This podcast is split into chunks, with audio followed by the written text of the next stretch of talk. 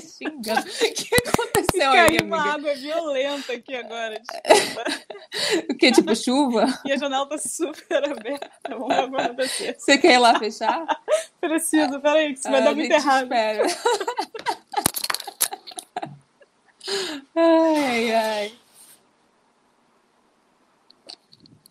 Voltar. aquela chuva assim que faz um. Você fala, fudeu. É bom que assim acaba a música meio um caceta.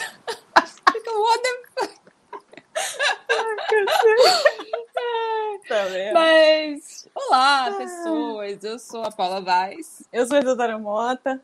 E esse é o Chá com Breja, o seu podcast favorito sobre entretenimento e narrativas e o que der na nossa telha de falar. E é isso aí.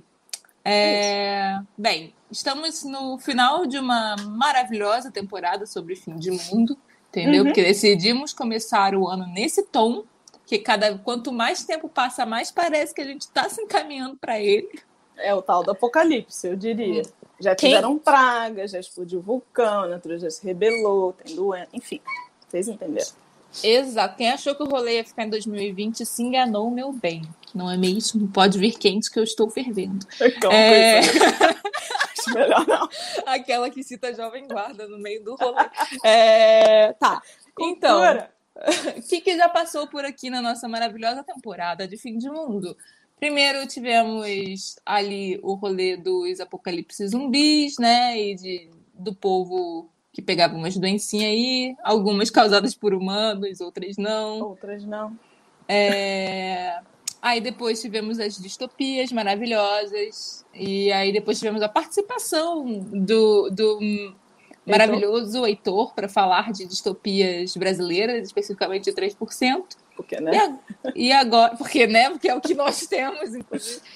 Não, minto, deve ter uma. ter- na Não. literatura tem, tem um rolezinho mais Sim, sim, encorpado. Mas Coisa do audiovisual mesmo. a coisa do audiovisual é complicada aqui, não é mesmo, galera? Tá, Tem, tem Bacurau, talvez, né? Não sei.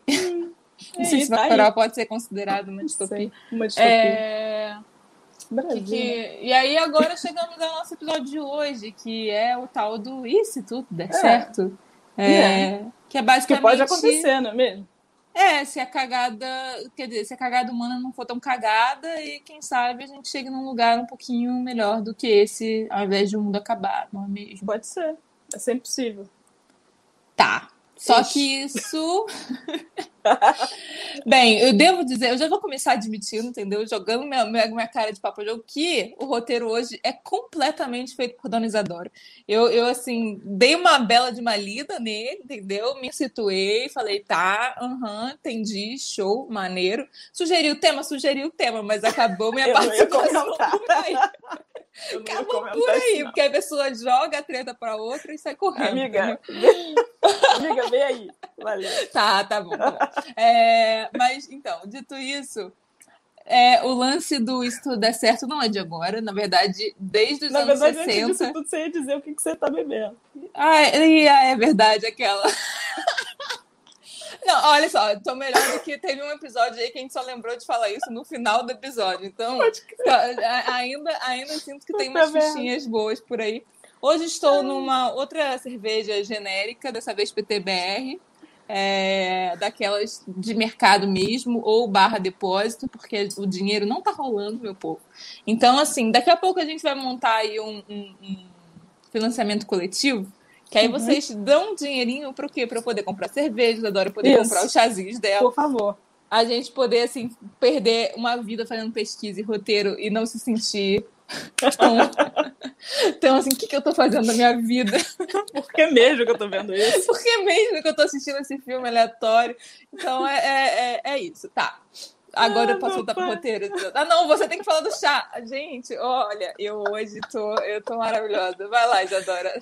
Não é o sangue dos meus inimigos, é um chá de morango com manga. É, Olha. tá gelado, porque tava quente, mas aí caiu essa chuva, não sei o que, que vai ser é, do meu futuro. Não, vai ficar, vai ficar fresquinho, vai ficar fresquinho. Bom, aqui certamente. A água chegando no asfalto já, já acabou a fresca. Vai lá, amiga, pode ir firmeza, com fé. Tem certeza que não faltou falar nada? Acho que tá tudo certo. Eu, eu, eu, o Tico e o Teco hoje não estão conversando, não mesmo, entendeu? Amiga trabalhadora, funcionária do audiovisual, é assim que é. Não, você não tá entendendo. Hoje eu tive pós, né? Tem, tem certos é sábados que eu já não funciono muito bem, que eu tenho pós o dia inteiro. Mas tudo bem, vamos lá. É, então, não foi é, de agora que veio o povo falando: ah, mas a gente não quer que o mundo acabe, então vamos criar uma ficção maneira para fingir que não vai acabar e aí o povo ficar felizinho e quem sabe mudar o rumo da história. Não foi agora, entendeu?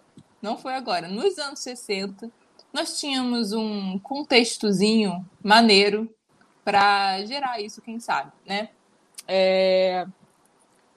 Bem, que, que rolava, especialmente, a gente sempre fala do que, que rolava de maneiro nos Estados Unidos, não de maneira, mas assim, de importante, porque só é relevante para o entretenimento, é, em termos de relevante, assim, que entra para a história e tal, se aconteceu, se aconteceu nos Estados Unidos ou em alguns países muito específicos da Europa. Se não foi, se não foi isso, fique, fique feliz, amigo, se, se a sua filmografia for roubada pelo Tarantino, que é o maior destaque que você vai ter. Entendeu? Pelo menos Tarantino fala que roubou, sempre digo. Fala que pegou Justo. emprestado. Pegou emprestado. Inspirou, e diz de é quem. Isso. Ele é tem isso. esse ponto comigo. É, é, verdade, que tem muito cineasta por aí, uhum. alguns brasileiros, inclusive, não é mesmo? Não vou citar nomes. não vamos citar nomes. Hum. Mas então, o que, que rolava lá nos EUA, nos anos 60? Tínhamos luta por mudanças e afirmações de soberania tecnológica, não é mesmo? Porque é bem o rolê da pós-Guerra Fria, né? Guerra pós, Fria, né? Durante Guerra Fria, nos, é, durante. anos 60, Guerra Fria. Guerra Fria é tensaça. Então, Sim. tecnologia, nós somos os melhores porque nós temos que ser, porque senão perdemos a Guerra Fria. É, e aí tinha também, paralelo a isso, movimentos de direitos civis, bu busca por direitos iguais, esperança de mudança. E eu tô lendo o roteiro literalmente. Ida, o homem à lua. Amiga, só, Érica. É, e, e, tem e culmina, isso é muito importante para uma das séries que a gente vai citar como essas expoentes, assim, que, que, que iniciaram esse rolê de se tudo der certo é, que é Ida ao Homem à Luz 69, né, que é um dos resultados dessa corrida tecnológica contra, contra a União Soviética. Era uma das grandes questões, quem é que vai pisar na Lua primeiro, né? Tipo assim, tipo, caguei, entendeu? Tipo, se tem uma corrida, que, tipo assim, em termos de corrida espacial, se tem uma coisa que é muito zoada, que tipo, você queria ver São Jorge, amigo, tipo assim, qual, qual era, qual era a utilidade tipo assim, de ir pra Lua? Deve ter, deve ter, né? De plantão. Sim, Falem o quanto primeiro, eu estou né? errada. E Podem... a Lua é o novo colonialismo, é isso. Ah, é, porque a gente já é imperializou é todo mundo aqui nessa Bom, porra, agora partiu então Lua. Vamos partir Lua. Aí não tem gente lá pra gente dominar, né? Putz, que chato. Nós botamos, fincamos uma, fincamos uma bandeira. Uh! É, tá, beleza. É, o futuro parecia promissor, mas não seria para todos. Quem realmente se beneficia com isso os investimentos do governo na corrida espacial foram bastante criticados. Eu só queria dar um, uma, um contexto. Paula é, faz aqui no canal, é, no YouTube, para quem estiver ouvindo né, no podcast. Forma, né? Quem estiver ouvindo no podcast, Paula faz uma, uma leitura que acontece dia sim, dia não, praticamente. Às vezes todo dia. Desculpa, amiga. É, dos livros de Jane Austen, ela já fez. Já está no terceiro, não é isso, amiga? É, é? quarto. Terceiro é o quarto estamos já, no quarto, né? estamos no quarto, estamos em Ema. É, e ela de fato do meu tom de é, leitura, porque é isso, tô dizendo que você tem experiência. Sou quase uma radialista. Ou uma, uma dubladora de novela mexicana. É... Você quase faria o Orson Welles, as pessoas acreditando que os aliens estão chegando. Enfim, é, aproveita esse, essa deixa e depois daqui passem lá para ouvir uma das leituras. É, ba é bacana. É, Não, bem, é mas, mas, assim, eu vou, vou, parar de zoar, mas basicamente o que estava acontecendo? Tinha duas coisas muito relevantes nesse momento que culminaram. Não culminaram, mas assim, que as séries que a gente vai citar tem bastante influência dessas duas coisas que estavam acontecendo no contexto histórico. Uma é essa tal dessa corrida espacial e tecnológica no geral, armamentícia, etc., com a, com a União Soviética é, quem fosse mais fodão tecnologicamente ganhava, e do tipo, podia explodir o outro, eu acho que era essa a lógica. É... não é? Vocês que são brancos que se entendam. Que eu lembro. oh, amiga, não me bota nesse balaio. Eu odeio quando fazem isso, porque assim, privilégios, etc. Tô sabendo, mas, mano, Pronto, não concordo. Não acho legal. Não, porque, gente, qual é, é o ponto? Eles lá que se fodam, Eles. entendeu? Perfeito, Eles perfeito. Eles são brancos que se entendam. É o que minha avó falava. justo, justo, justo.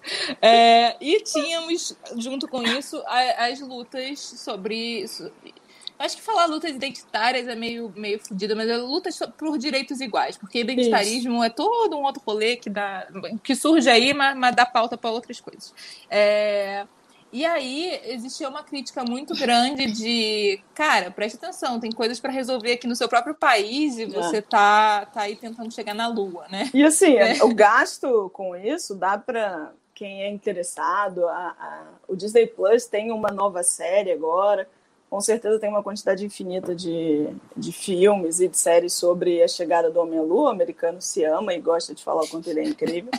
E tem um filme, Primeiro Homem, é, que é com um daqueles moços que todo mundo da geração milenial gosta. Estou tentando entender até hoje por quê. Ryan Gosling, ele é incrível, Nossa, ele é lindo, mano. ele é um ótimo ator. Tá, tá bom. Tá aí um rolê é... que eu nunca, jamais entendi. É... Não, ele nunca entendi muito bem em Drive, eu concordo. Mas... Nunca entendi, nunca entendi. A pira, né? E, e que a gente fica sabendo, né? O, hoje em dia existe esse olhar crítico independente de, de gênero, raça, todo americano sabe a quantidade de, de verba que foi. Tem noção, né? Da quantidade de verba que foi colocada nisso. E assim, você não pensou hoje ir à Lua, hoje e amanhã você vai. Sim. Leva um tempo. Se hoje não se faz isso, imagina em 69. Então, fica discrepante, né? É isso que o Paulinho falou. O que, que, que vocês estão fazendo no Pra Lua se, se tá uma merda aqui? Claro, uma merda para quem, né? É, é, sempre o para quem. Sempre para quem. É, a gente acaba tendo tá. que conversar. E o que, que gerou, então, esse rolê? Ah, você falou também do Lovecraft Country, né? É, eu botei um adendo que eu acho que pode ser interessante é, de se conhecer, que é um poema cantado do Gil Scott Heron. O poema é de 1970, né?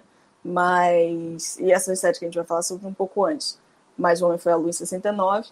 E é um poema chamado White in the Moon, é, que pergunta, né? Enquanto o branco está na lua. É, um, é muito fácil de encontrar, você digita aí no Google, você escuta a música, a crítica, e é um, um poema baseado nessas críticas, né? Da, ele é um poeta negro e está se perguntando, ok, né, eu estou aqui, a fila do, do SUS local está enorme, é, sei lá, os ratos estão comendo a minha casa, eu não tenho dinheiro, mas o branco, o branco está na lua. Então, que bacana está sendo a lua, não vai se dizer que não, claro, outras tecnologias foram criadas nessa situação, né, estudadas nessa situação, foram usadas para a população depois, mas se é de convicto na hora, assim, dá, dá a porra do nervoso. E essa música, ela é cantada no Primeiro Homem, ela aparece. Eu não lembro de jeito nenhum, gente, que a gente diz o filme do Primeiro Homem, o Primeiro Homem, mas é a história do primeiro sujeito que pisou na Lua. É isso, vocês vão achar. Deixa eu ver se eu acho aqui. O Primeiro Homem. E é exatamente no. no eu já acho que não vale muito a pena ver, porque ah. tem Ryan Gosling, mas assim.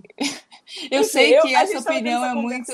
Ai, eu é do, de e é, do de, então é do Demian Chazelle, que é o cara que eu Ai, tenho ranço. Ai, o filme não é eu bom, não, tá? ó, não, eu gosto do Whiplash, que é dele também, né? Mas o. Ah, o filme, é um bom filme. Aquele musicalzinho tosco. Lá Lá? É, lá, é lá. É La La Land dele? Não. É do Demian, não é? Ah, é? Eu acho, amiga. Amiga. Tenho certeza que eu só decorei o nome dele. Olha só como você só. Eu só decoro o nome das pessoas quando eu pego ranço, tá vendo? Quando eu gosto do filme. Aí, Demian Chazelle. É mesmo? É. Nossa, ele acabou fazendo o primeiro homem. Achei que ele ia ser um diretor de outro estilo de filme. Gente, nada Enfim. contra quem gosta, tá? Eu tenho. Eu, é um ranço muito particular. Eu sei que a minha opinião não é, não é considerada Venham, é, gente, aí, coração não é aberto. Bem, é, exatamente, exatamente. Não, não liguem, não liguem pro meu ranço. É, então, bem, basicamente, ah, o que, que rola em termos de, de séries e né, audiovisual que. Que, Nesses mesmos anos 60, né? Nesses anos mesmo 60, ou seja, lá atrás, e que já são indícios de uma de uma ficção que pensa um futuro em que essa humanidade pode viver em harmonia, né? E que tem tecnologia, que é basicamente isso que a gente vai falar hoje, né? O E se tudo der certo é basicamente sobre Vamos acabar com, com as merdas sociais, todas elas, por favor, porque, né, já, já. Não era nem para terem acontecido, mas já, já que deu, né? aconteceram, né? já deu, né? Já tem muitos e muitos e muitos séculos essa merda. É, e, e o lance da tecnologia é: será que dá para salvar esse rolê, já que assim, a nossa corrida em termos de tecnologia fez a gente chegar até aqui de certa forma, talvez ela nos salve, assim, né? É, é será que ela nesse... não, não, precisa nem, nem ter um peso tão grande, mas ela precisa dar tão errado assim, né? Que pois experimento é. é esse que a humanidade faz? Qualquer criação dela acha que vai se voltar, que vai dar um ruim. Isso é um problema bíblico, só pode Sim, ser. Sim, total. Quando eu falo nos salve é porque eu acho que as soluções para tentar não necessariamente reverter, mas parar o que tem, tem acontecido em termos de aquecimento global e, e assim, cagação da terra no geral tem a ver com isso, né? Mas beleza, além de comportamento humano, né, que é muito importante. Mas bem, vamos lá. eu tô muito amiga, hoje eu tô. É... Nesse cenário aparecem as séries. Os Jetsons, quem não lembra de Os Jetsons? É muito engraçado. eu tenho uma sensação muito bizarra com os Jetsons. É que assim, eu sempre lembro dos Jetsons e dos Flintstones ao mesmo tempo, porque eles passavam, Junto. acho que eles passavam é junto. Isso. E era muito é real, assim. É era muito, muito bizarro. Era tipo a grande família, só que primeiro no passado pré-histórico e depois no futuro. Era tipo, what the fuck? E na verdade é uma coisa que é bem isso que você falou, eles só mudavam o cenário. É claro que por motivos utilitários, Fred, Fred Flintstone tinha que lidar com pedras, né, no trabalho dele. E Mr. Jetson tinha que lidar com outras coisas, mas era a mesma estrutura de família, né? Pai trabalha de tal hora tal hora, mãe em casa, filha preocupada com cabelo e bolsas, filhinho preocupado em, explorar o mundo. É, é, é o mesmo. É Mas, pelo menos, sempre. o mundo deu certo, tirando essas questões de gênero que não eram Detalhe. tão discutidas assim, não é mesmo? Não eram. Ou melhor, eram. Mas Já, mas que... iam ser mais, acho que daí para frente vai lá, assim, é, mais discutidas que... sempre foram, mas iam ser mais ouvidas, talvez. É, eu, eu acho que a segunda série que a gente vai falar tem, tem mais uma, uma questão nessa, melhor, né? nessas, né? nessas pautas de desigualdade, né? Quando a gente fala em os Jetsons, a gente está falando de tecnologia, basicamente, porque uhum. tudo, de todo mundo branco, é, é. normas de gênero bem ali, bem é. maneirinhas, bem fixas, mas a série ajudou a introduzir diversos elementos do imaginário de futuro, como carros voadores, robôs humanoides, indumentárias geométricas e cidades suspensas. Algumas das tecnologias que apareceram na série como grande inovação já existem agora no nosso dia a dia, ou alguma versão deles, tipo tablets, videochamadas, relógios smart, robôs que limpam as casas. Embora eu acho aquele robozinho bosta de aspirador muito bosta, porque ele não Para faz nada. Isso. Meu ele não consegue ele... aqui. aqui em ele casa, não faz amiga. faxina, ele não faz faxina, amiga. Ele não faz faxina, mas ele não disse que ia fazer isso. Nem poeira aquela bosta tira direito. Que isso, ele, belo de gato, fica... amiga. Ah, é, tem essa parte. Mas assim. Foi pra isso que daqui Pô, mas, mas assim, limpar você... pelo de gato especificamente. Ai, Lúcia Helena falando. Adoro Jetsons. É Quero fofo, andar de carro voador. Eu também é queria isso. andar de carro voador. Eu acho que tem uma coisa que os Jetsons fizeram, independente dessa. E aí vamos falar, é uma série que ela apareceu em 62. É, ela não durou de 62 até 87. Ela tem um tempinho, tem uns hiatos, né? 62, 63, depois ela volta nos anos 80. Mas é uma série que. Tudo bem, veja, é 62 nos Estados Unidos. É, é, claro que alguns padrões iam ali se repetir, é uma, é uma animação, caso alguém não saiba ou não se lembre, mas ela traz é, detalhes incríveis do no... é isso, do nosso imaginário. Cadê os carros voadores? Sei lá por quê. Eles acharam que de 60 de 62, 1962, no final do século 21, por acaso iam ter carro voador. Não sei com que informação eles se basearam nisso. Mas a gente está esperando até hoje.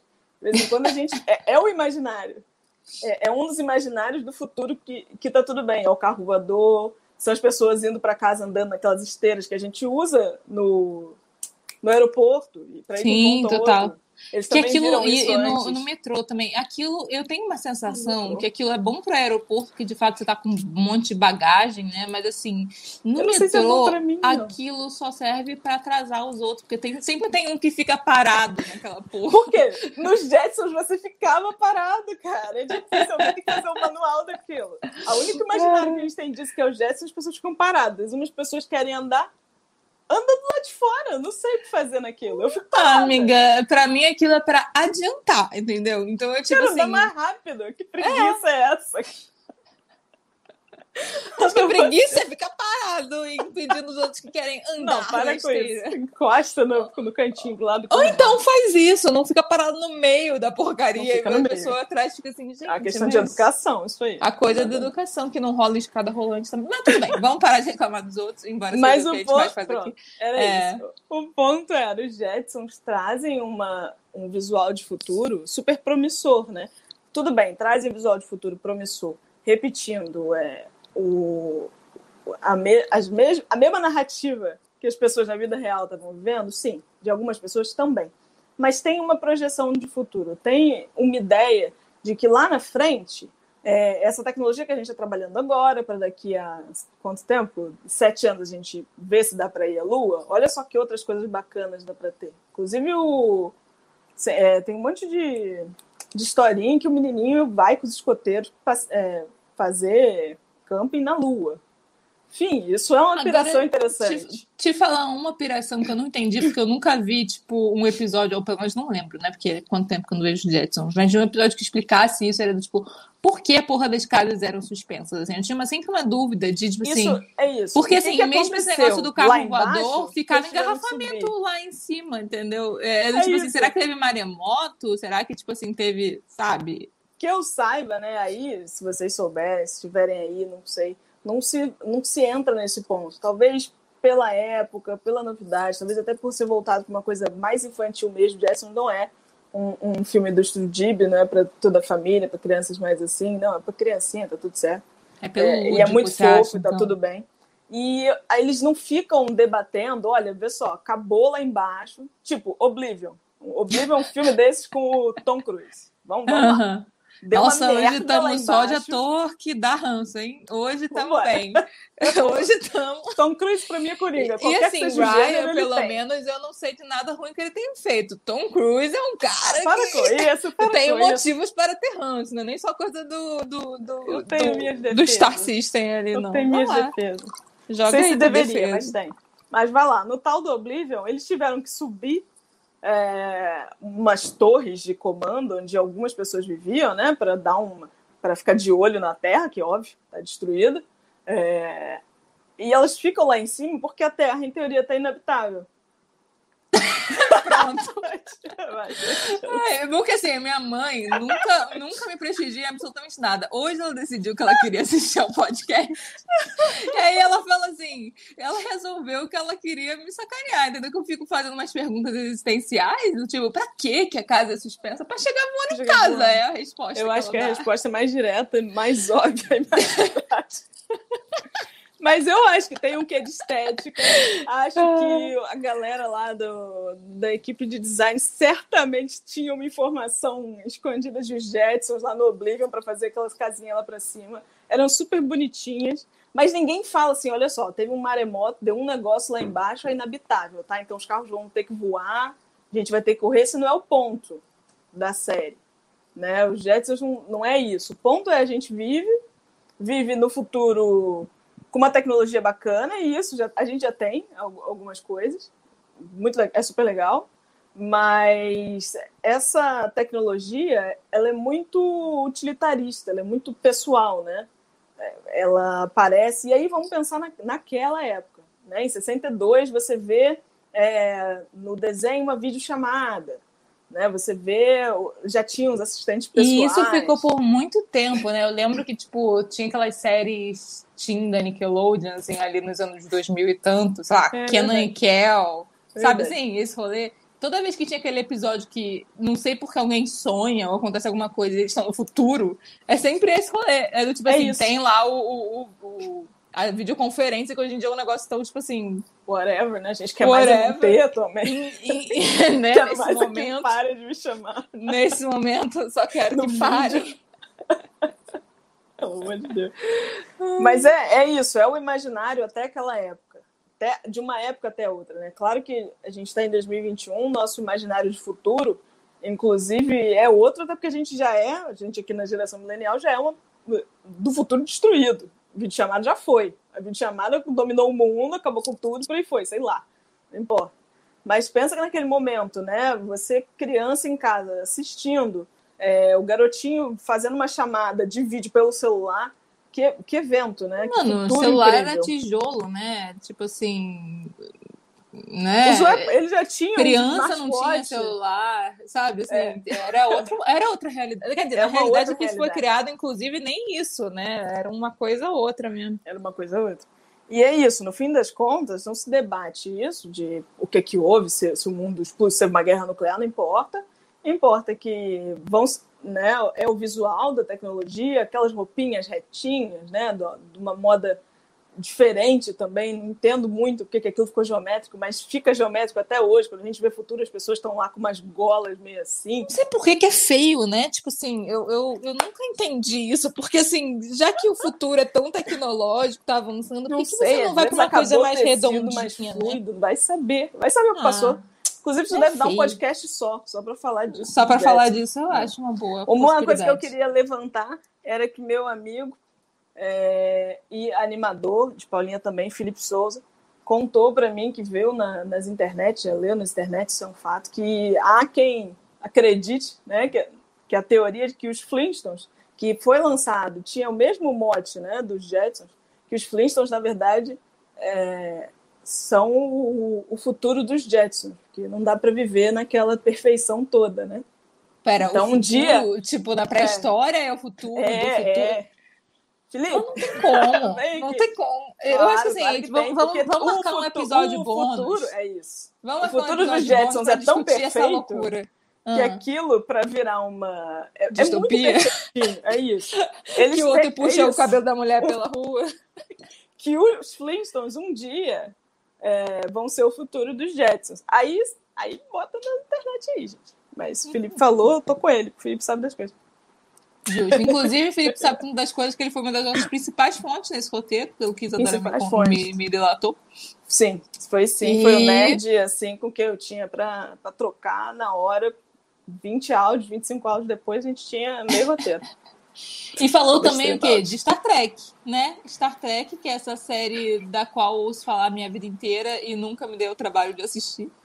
É, não, eu, eu fico pensando que tristeza, porque, tipo, por esse episódio eu descobri muitas coisas sobre a série que eu não fazia ideia. Tipo assim, assim, quando você não faz ideia, você só vê que tem Mas, lá o cara orelhudo, que aí numa sitcom lá os caras se vestem disso, mas, oh, tipo.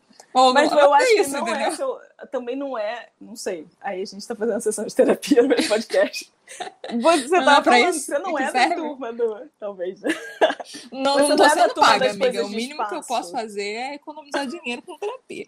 É. Você não é da, da turma que vê. Ou não curte tanto. Você tava falando que não é seu gênero. Tem coisa de espaço. É, o rolê do espaço, não. Não é um eu rolê faço, que você gosta. Eu faço eu não lembro se você tipo... gosta de Star Wars. Você gosta de Star Wars? Apesar de ser bem Não, eu gosto de Star Wars, mas eu gosto com uma certa ironia dramática. Entendeu? Eu gosto de assistir Star Wars pra zoar Star Wars. É, existe okay. uma, existe uma coisa assim, tipo, eu acho certas coisas fofas, entendeu? Eu, eu gosto de certas coisas ali. Mas, assim, uma parada que foi literalmente. Pegaram a jornada do herói e resolveram fazer uma coisa em cima. Amiga, literalmente. fazendo desde Jesus Cristo, para com isso. Então, mas assim, uma coisa, tipo assim, isso aí foi pré-Campbell, entendeu? A Bíblia é pré-Campbell, entendeu? Eu já não gosto muito dela, mas ela é pré-Campbell. Então, assim, o cara pegar literalmente Campbell e não se dá o trabalho de inventar o negócio. Ah, bem, tudo bem, vamos lá, vamos lá, não vou fazer. Bom que assim o menino Renan já fala: cuidado com as palavras, Paulo. Eu tô aqui, Ai, entendeu? Porque o ser humano tem gatilhos com Star Wars. A gente foi assistir Mandalorian, tadinho. Eu fiquei zoando a parada do início ao fim, porque eu sou tadinho. dessas. Tinha o Baby Yoda, tinha o Baby Yoda, eu parava quando Baby Yoda, Yoda aparecia. os povos. Se tudo der errado, vai. de fato, a gente soluciona distribuindo vários bonequinhos do Baby Yoda e tudo vai ficar bem. Mas, mas olha o nível. Assim, eu assisto para tirar sarro, eu sei a historinha, bababá. É, eu tinha canetinhas, porque eu acho que as coisas fofa, eu acho fofo. Mas assim, uma parada que você tem toda uma vilania ali, que é literalmente o nazismo, mas sem explicação, não tem. Eles não sabem por que, que eles estão ali, entendeu? Eu sei, ninguém, eu sei. É, é difícil rima visual. É, é rima é tipo Daenerys do nada virou nazi, entendeu? É, tipo, é isso, Sim. é isso. Aí você fica, ah, tá, legal, vou fazer uma alegoria com uma coisa que não. Bem, É, vamos só seguir, porque isso não tem nada a ver com rolê. Já tô eu aqui falando meus devaneios sobre Star Wars. O é... ponto era Star Trek. Star Trek, Star Trek. Que é, é a isso. segunda série em que nem tudo dá errado. Em que o futuro Aliás, muitas é coisas é dão certo. certo. tirando o Imperialismo 2 a missão, eu acho que tudo é. deu certo naquela série. Então, isso é um negócio, e aí eu debati com o Felipe, vai ser muito triste, foi muito triste não ter chamado o Felipe pra isso. É, a gente vai realmente ter que fazer um episódio fazer, A gente faz um episódio só de Star Trek. A gente pode fazer. A gente pode fazer. Pode. Aí eu me dou o trabalho de assistir. Eu, eu peço pra ele. O que, que, eu tenho que assistir disso aí? Quais são as melhores temporadas? Coisa, eu também não sei. Ser, exatamente. E aí.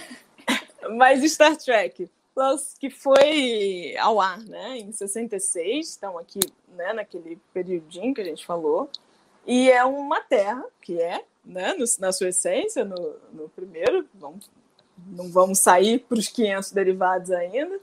É, é uma terra com humanos e, e, e deu, gente. E, e, e, rolou. Lá no século 24, 24, 23, lá no século 23, a, parada rolou, tá tudo bem, a tecnologia né, não, não se virou contra necessariamente, se se virou, eles se viraram e fizeram acontecer. A gente também não sabe. Isso não é importante, importante é que deu certo.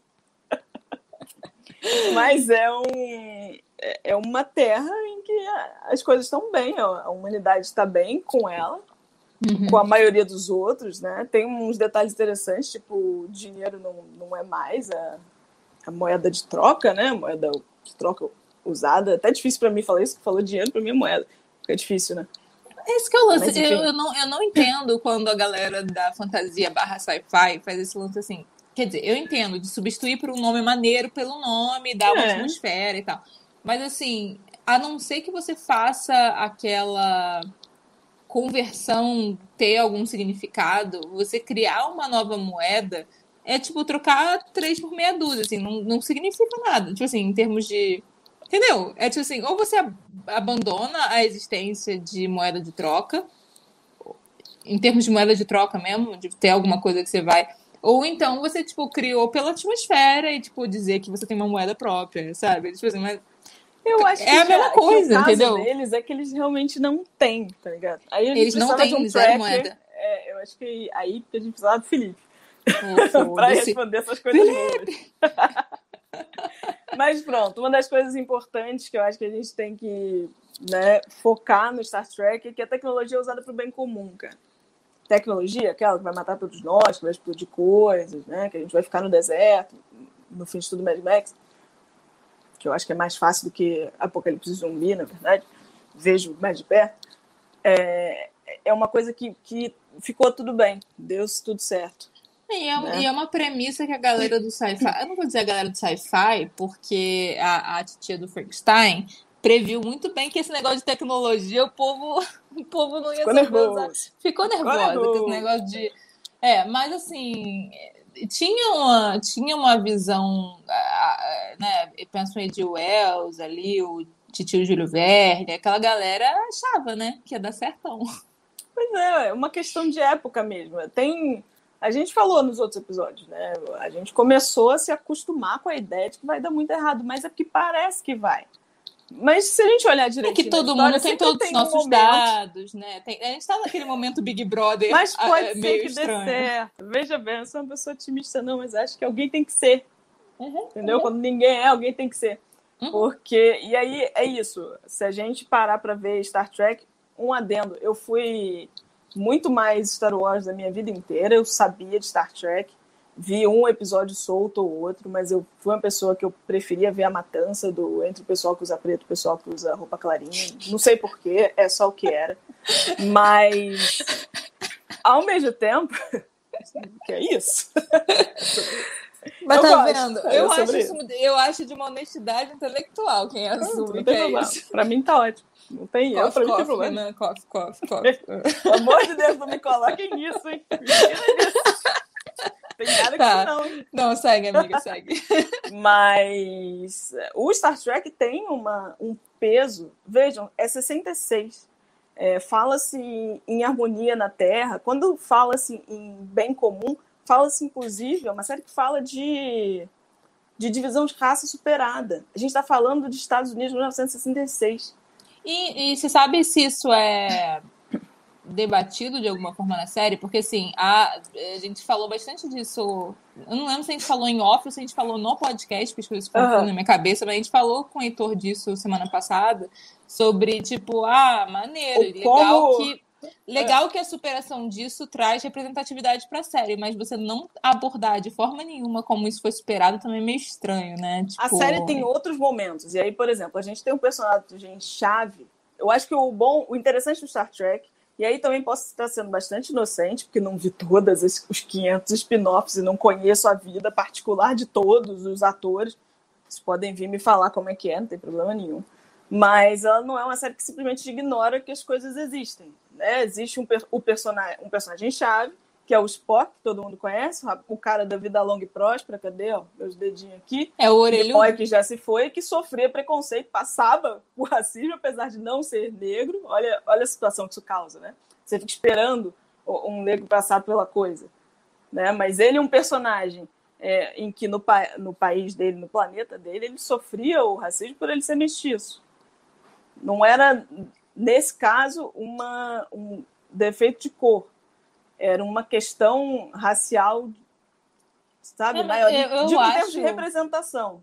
Eu acho que considerando a lerdeza mental de algumas pessoas para perceberem certas coisas, esse tipo de esse tipo de subversão é super interessante, né? Tipo, tipo X-Men que a gente falou que é muito absurdo quando as pessoas assim são fãs da parada e não percebem que é disso que estamos falando. Eu acho, é. eu acho, eu acho problemático. Eu Mas eu acho interessante muito. que isso aconteça, assim, de certa forma, porque tem gente que não abre os olhos se não, se não é colocado nessa situação. O, o seu tokenzinho naquela história não, não, não vive isso de alguma não forma, vive. sabe? Entende? Às vezes a gente tem até dificuldade. Meu cérebro às vezes demora para falar direito isso. É muito. Está muito introjectado. A gente tem essa dificuldade de traçar. E, nossa, 66 é uma série muito ousada. Avançada, né? né? É muito ousada. Aliás, é, de terem deixado isso ir ao ar, né? Já é muito avançada, um, de fato. Já fazendo e um spoilerzinho ela... da próxima temporada, a gente vai falar muito sobre, sobre as engrenagens da indústria, né? E como é que essa coisa é travada eu acho muito. Eu não sei como é que isso foi possível. Eu gostaria, inclusive, vou dar. Mesmo que eu não tenha assistido Star Trek, não seja muito interessada por esse rolê, é, me, me é de uma curiosidade intensa é, de como é que isso foi aprovado. De, de instigar e sugerir às pessoas, mesmo que não curtam, tá tudo certo, gente. Não precisa sentar necessariamente e assistir tudo. Mas em dar uma olhada. Veja, a, a, é, uma, é a primeira série a trazer, né? Vamos de novo, primeira série a trazer nos Estados Unidos uma sala, né, o, na, na Enterprise, em que você tem, né, na nave exploradora, você tem o capitão, você tem o tenente, você tem o comandante, e cada um deles é, vinha, vinha de origens diferentes, ok, alguns tinham formato de cabeça estranha, vinham de outros planetas, isso é interessante na série, né? Uma questão de união de raças, qual, quaisquer, é, é, glorioso, inclusive a da humanidade, é uma sala em que tem tenentes, mulheres, em que tem é, comandantes de várias origens, né? É uma... Não sei como eles passaram essa porra. Não sei quem que eles distraíram é para conseguir fazer isso passar. Não Cara, sei se 60. olhando parecia tão tosco que deixaram rolar, porque ah, é um negocinho de ficção científica.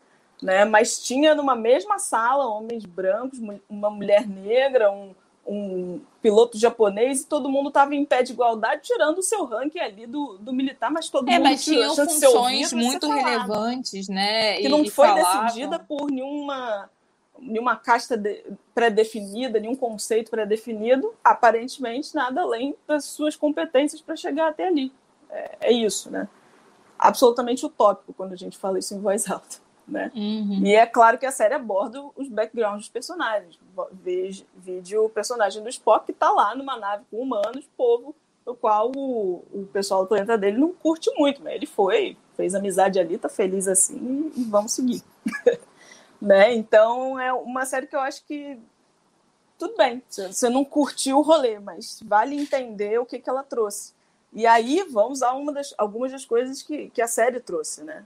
66 sei se vocês conseguem entender que a gente ainda está falando de Estados Unidos segregado. Nossa. Né? É, é, em, em algumas partes. Uhum. Ainda tem. Né? A gente tem a personagem da Tenente Uhura, é, que hoje em dia é, é, feita pela Zoe Saldanha, que é um, um ícone dos nerds, né? Precisa de uma negra para um filme nerd, é ela. Porque ela é Gomorra, ela é isso aí, enfim, tá tudo show. Ela tá é isso show aí, também. é ótimo. Tá show. É bom que os nomes são muito parecidos, né? Uhura, Uhura, Gomorra, Gamora. Não, eu acho que é bacana Gomorra, também o histórico Gamora. dela como, como atriz, né? Ter feito tanto sci-fi é, pra valer, assim. Eu, eu acho interessante quando os atores se especializam em um gênero, assim, tipo, a galera, a galera que só faz terror. Tá entendeu? firme. Tipo, Eu acho, acho acho, massa. Acho Eu massa. acho legal. Mas pronto, a atriz Michelle Nichols foi a primeira, é, vejam, a primeira mulher negra a não ser retratada como uma serviçal na televisão americana, Caraca. nesse papel. Vocês conseguem entender a força disso? Isso é muito forte. Não, e, e o absurdo de só isso ser só possível porque é um sci-fi numa, num Eu fico me mundo... pensando se o, o fato de ser sci-fi, na mesma sala que tem ela, também tem um cara pintado de verde, um outro com um olho só, será que não distraiu? a- Não sei. É, é aquilo que é, aqui, tá, é galera? agridoce de um jeito muito absurdo, Né? né? Porque, tipo, que bom que isso aconteceu, mas ao mesmo tempo Claro. de só isso poder ter, ter acontecido é meio surreal. assim. Além disso, em 68, ela e o Capitão Kirk se beijaram e esse foi o primeiro beijo interracial é, exibido no- na TV do país. Nossa, eu, inclusive eu vou, a minha, não vou adiantar muito, mas meu chá com breja, meu chá com breja, eita, minha saideira do final do episódio é um podcast que fala muito sobre entretenimento também. É, e aí tem uma entrevista de, de um ator também, realizador e tal, que participou de Star Wars, é, e, e falando que, que é muito doido como até hoje Star Wars não se permite fazer um beijo interracial, a não ser assim, tipo, o negro pode beijar a asiática, mas a menina branca, com quem claramente estava rolando um lance, não, entendeu? Vamos chipar ela com o cara do mal, que é muito melhor do que ela beijar o cara Ah, eu negro, teria entendeu? gostado muito se eles Tipo- tivessem construído essa situação antes. Não me entregue um beijo aleatório. Eu vi Steve Vitória no Natal com minha prima. Eu falei, que que tá? A minha, minha prima nunca tinha visto um Star Wars. Eu levei ela pra assistir esse. Nossa. Que, que tragédia. Eu olhei pro lado e pensei, meu Deus. Enfim, desculpa. É, Star não, Wars mas assim, é, é muito doido pensar que assim, isso aconteceu em 68, esse episódio. Sim. Por que diabos é, a gente ainda tá onde tá, entendeu? É muito. E, e assim, e, e é uma coisa que ainda. Não, tá, só vamos, só vamos seguir. Amiga, é, eu não, vou? Eu vou. só vou, vai lá, Enfim, vai lá, vai lá. Porque é- entrar num parênteses que eu não sabia onde ia dar. Parece que não você não vale vai conseguir sair depois. É, não vale a pena, tô não vale a pena. É, não vale a pena. Só segue, outro, só segue. outro episódio.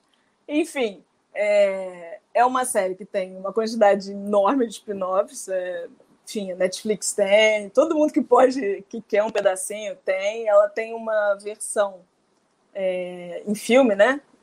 Tem os três filmes mais recentes, o J.J. Abrams acho que fez dois, não sei se fez os três, agora eu não sei, não lembro mesmo. Que estão. Que eu acho fofinhos, bonitinhos, pelo menos os dois primeiros, o terceiro eu não consigo lembrar. Você gosta do J.J. Abrams?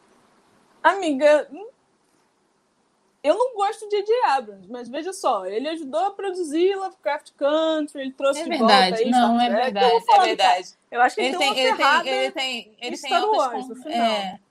Eu Ele tem, também não ele tem boas super-herói, ele tem um contribuições. complexo de Spielberg, mas isso aí É, eu acho estranho quem faz isso. Tipo assim. é complexo de Spielberg. Não, se bem que Stranger Things, a primeira temporada, deu tudo certo, né? É, Mas Eu seguir. Ah, desculpa. Ah, eu, eu juro que eu vou calar minha boca até a minha próxima parte. Estou calada ela- a partir de agora. Deixa ela falar. Fala, amiga, não tem problema. Amiga, a gente já tem Mas é que 40 um dia a gente minutos, a gente, não chegou nem na É metade do episódio, Um a porque eu gente tô fazendo acabar. uns parênteses aleatórios, entendeu? Tipo, Mas o que é que a gente tira do Star Trek, além dessas coisas que a gente contou? É, por que, que essa série é importante a gente falar hoje? A gente já tinha falado nos outros episódios o quanto né, a imagem repetida várias vezes, né, mentira falada várias vezes, acaba virando verdade. Uhum. E a gente já viu tanto o futuro que vai dar errado, que vai dar errado, né? A gente não, não consegue sair disso.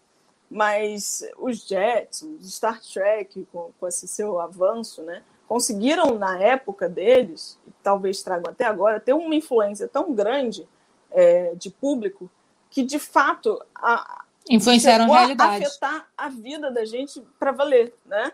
É, a Netflix tem um documentário, The Truth is in the Stars, de 2017. Eu acho que é um que o Leonardo Nimoy, Nimoy é, narrou, inclusive, e que, em que eles sentam para conversar e falar da importância da série na, na ciência, na exploração do espaço. Essa que a gente ainda está reclamando dela, mas pronto, é, ela traz, ela ela traz algum desenvolvimento. E reclamando nada, estão aí aparecendo com vacina para mim, eu estou felizando com a então ciência. Vem. Aê, ciência! É, é isso aí. Né? Em 76, é, curiosidade, em 76 a, a NASA mudou o nome do primeiro ônibus espacial deles, que era um ônibus de teste, ele fica em exibição, tem exibição até hoje, mudou o nome dessa nave espacial deles para Enterprise, que é o mesmo nome da nave dos bonitos lá. Porque os fãs pediram.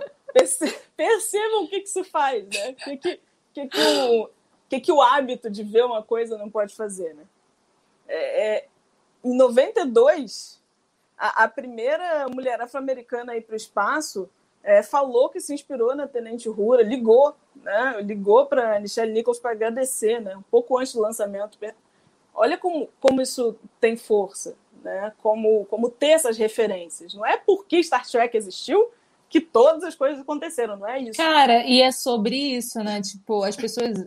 Quando, quando o povo vem com o rolê do mimimi pra cima de mim em relações. Em, em relação a meio tudo, mas com entretenimento especificamente, é que assim, essa porra influencia muito a nossa é vida, claro. demais, entendeu? Porra. Então, assim, como. O, que, que a gente está projetando quando as mensagens estão aí, sabe? Os é estereótipos estão aí é muito complicado, muito complicado mesmo. É isso. Quando pro bem e pro tem, mal. Pro bem e pro mal. Quando a gente tem a chance de ver um, é, um personagem que, que fala com a gente de alguma forma, em que a gente se encontra de algum jeito, é, não é só por ele necessariamente. Ah, não vai ser só porque transformaram esse personagem no quadrinho era branco.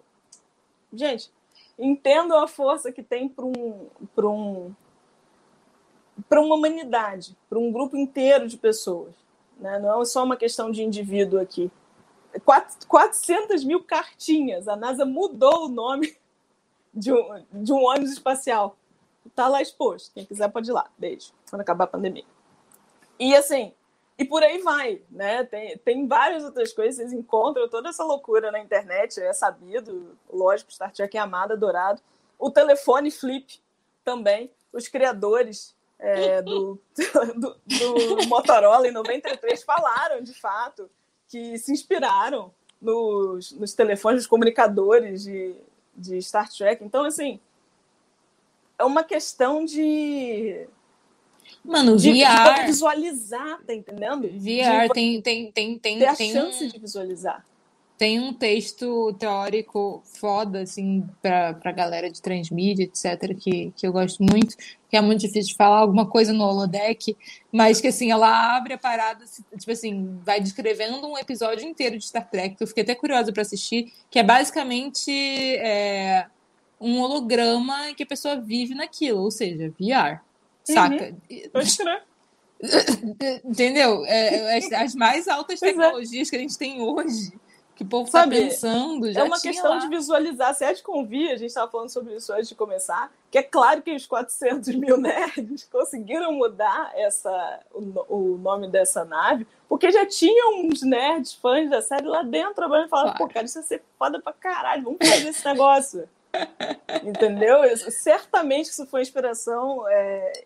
E é claro que inspiração faz com que você tenha vontade, tenha, consiga pensar que vai dar para fazer outras coisas, né?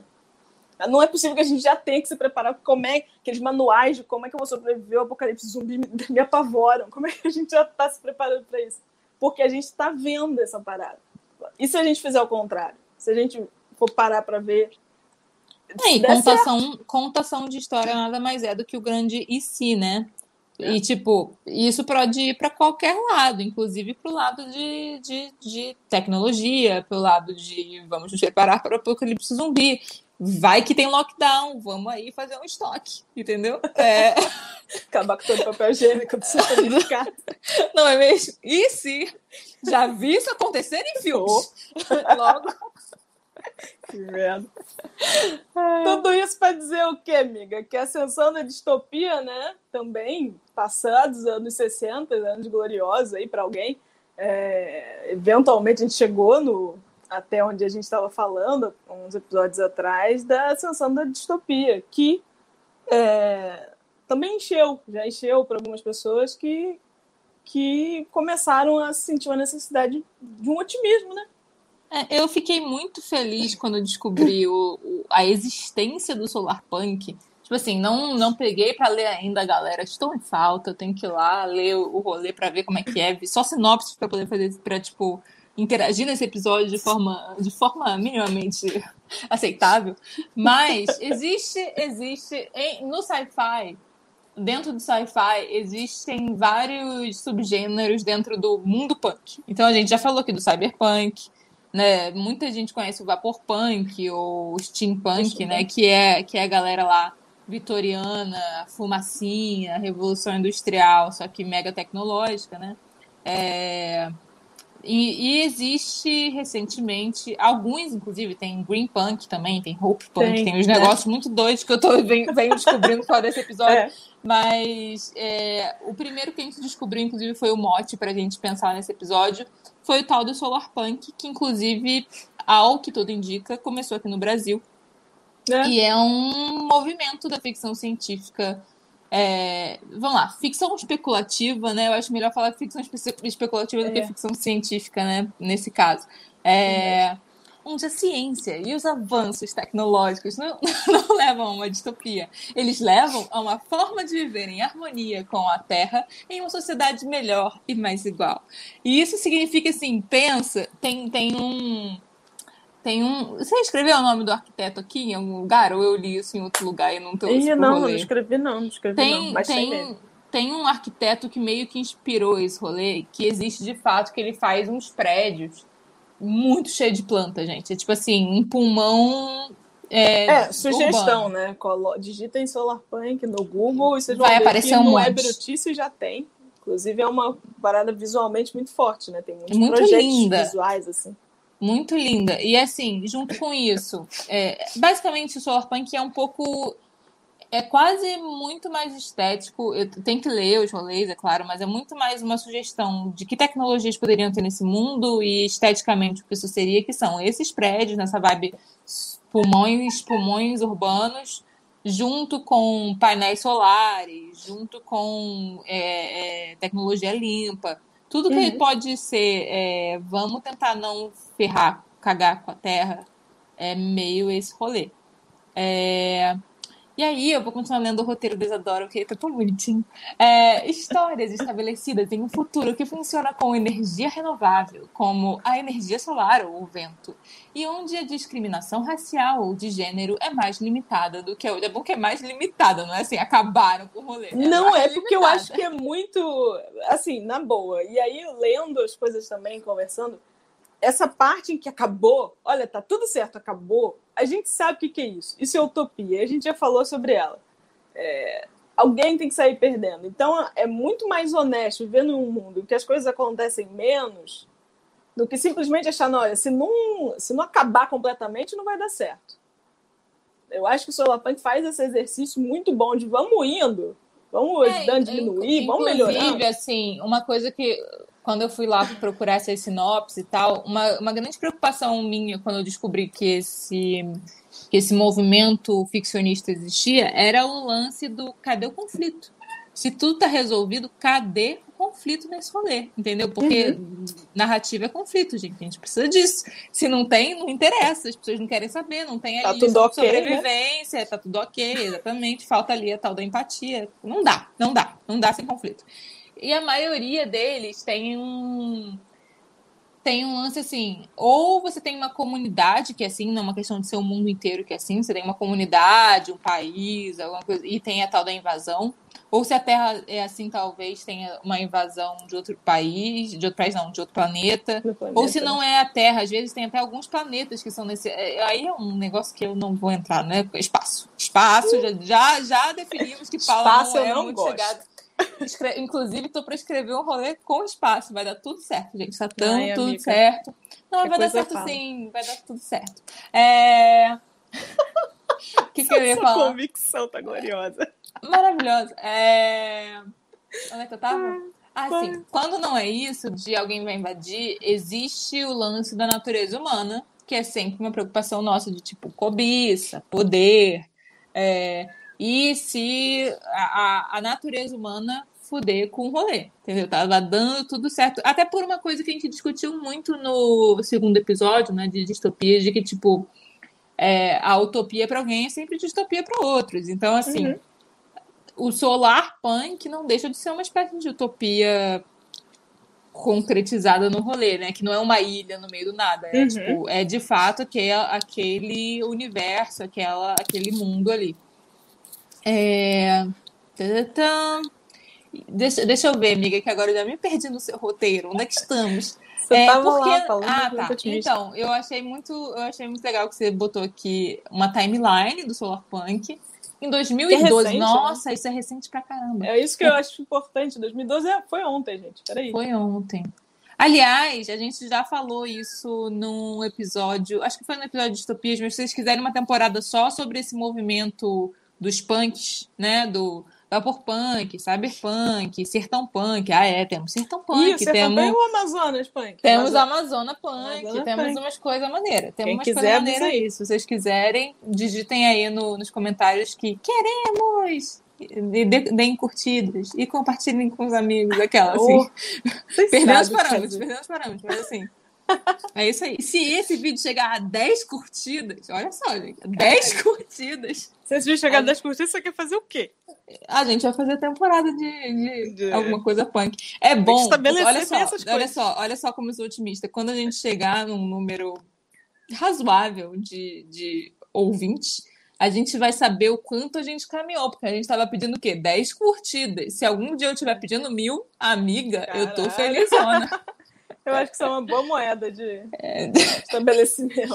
Eu vejo os influenceiros aí da vida fazendo isso. Que É, tá tá, então tá. Timeline. A timeline. Em 2012 tivemos o primeiro livro explicitamente identificado como Solarpunk foi Solarpunk, olha só que original. Histórias ecológicas e fantásticas em um mundo sustentável. Então, se não É me engano, nosso, é uma antologia de contos, É. né? Esse é nosso aí, não é? É nosso, é nosso. E aí, em 2014, tivemos um gringo aí, né? O tal de Adam Flynn, que escreveu Solarpunk Notes Towards a Manifesto. E aí é bom que assim, a gente faz e um gringo faz um manifesto. Que legal. Aquela que nem leu o comentário. Já tá dando opinião. Nós somos colonizados! E esses gringos? Imperializadores! Mas veja, uma coisa importante, o de 2012, ele falou, é um filme que é explicitamente solar Filme não, Hoje em filme dia, não. Livro, desculpa livro, ali, aquela, né, que só sabe raciocinar no próprio Ah, Audiovisual! própria mídia. E assim, né, nos debates, o pessoal, a galera fã do Solarpunk super considera o, o Star Trek um Solarpunk, né? Sim, total. Com todas essas questões. É que esse foi explícito. Falei, oi, sou Solarpunk. É bom que na sua timeline, em 2014, além do Manifesto Gringo, a gente também tem posts no Tumblr. Sim, porque Tipo, os posts. Então, Tumblr tem que entra explicar. no rolê. O Tumblr é um. Sempre quando a gente está pesquisando uma coisa de Solarpunk, tem um momento em 2014, no Tumblr, né? Ru, é, em que as pessoas tomaram uma consciência enorme, aí uma consciência visual enorme. Vamos lembrar de novo. Minha imagem fala mais do que sei lá quantas palavras aí, já não lembro mais. Mas esses posts do Tumblr são muito. são super expressivos, em que as pessoas começaram a mandar mais. Né? Posts com o quê? Com visual, com, essas, com esses desenhos dos arquitetos, né? com personagens fictícios criados em, e, e com esse tipo de cenário de, de solarpunk, sem nenhuma narrativa concreta. Né? Só o potencial do visual daquilo. Esteticamente, né, foi parec parecendo fazer sentido para aquelas pessoas. E eu sei que é muito doido falar que a parada surgiu no Tumblr, mas talvez daqui a 58 anos, Mas é porque é muito quando alguém falar, né? lembra aquele povo do Solarpunk lá no Tumblr? Deve, O rolê- deve ser uma coisa mais interessante. O rolê desse movimento, inclusive o punk que originou todo esse resto, né? O punk, que é um movimento O punk. real, oficial, político, roqueiro. Essa é a tal. temporada que a gente faz. Nossa, super. Inclusive, se, se a gente quiser entrar nesse negócio do entretenimento, puxando pro rock, né? Porque a coisa do pop eu não entendo muito, mas a gente pode chamar pessoas. A gente chama, se vocês quiserem, a gente chama. Botem aí nos comentários.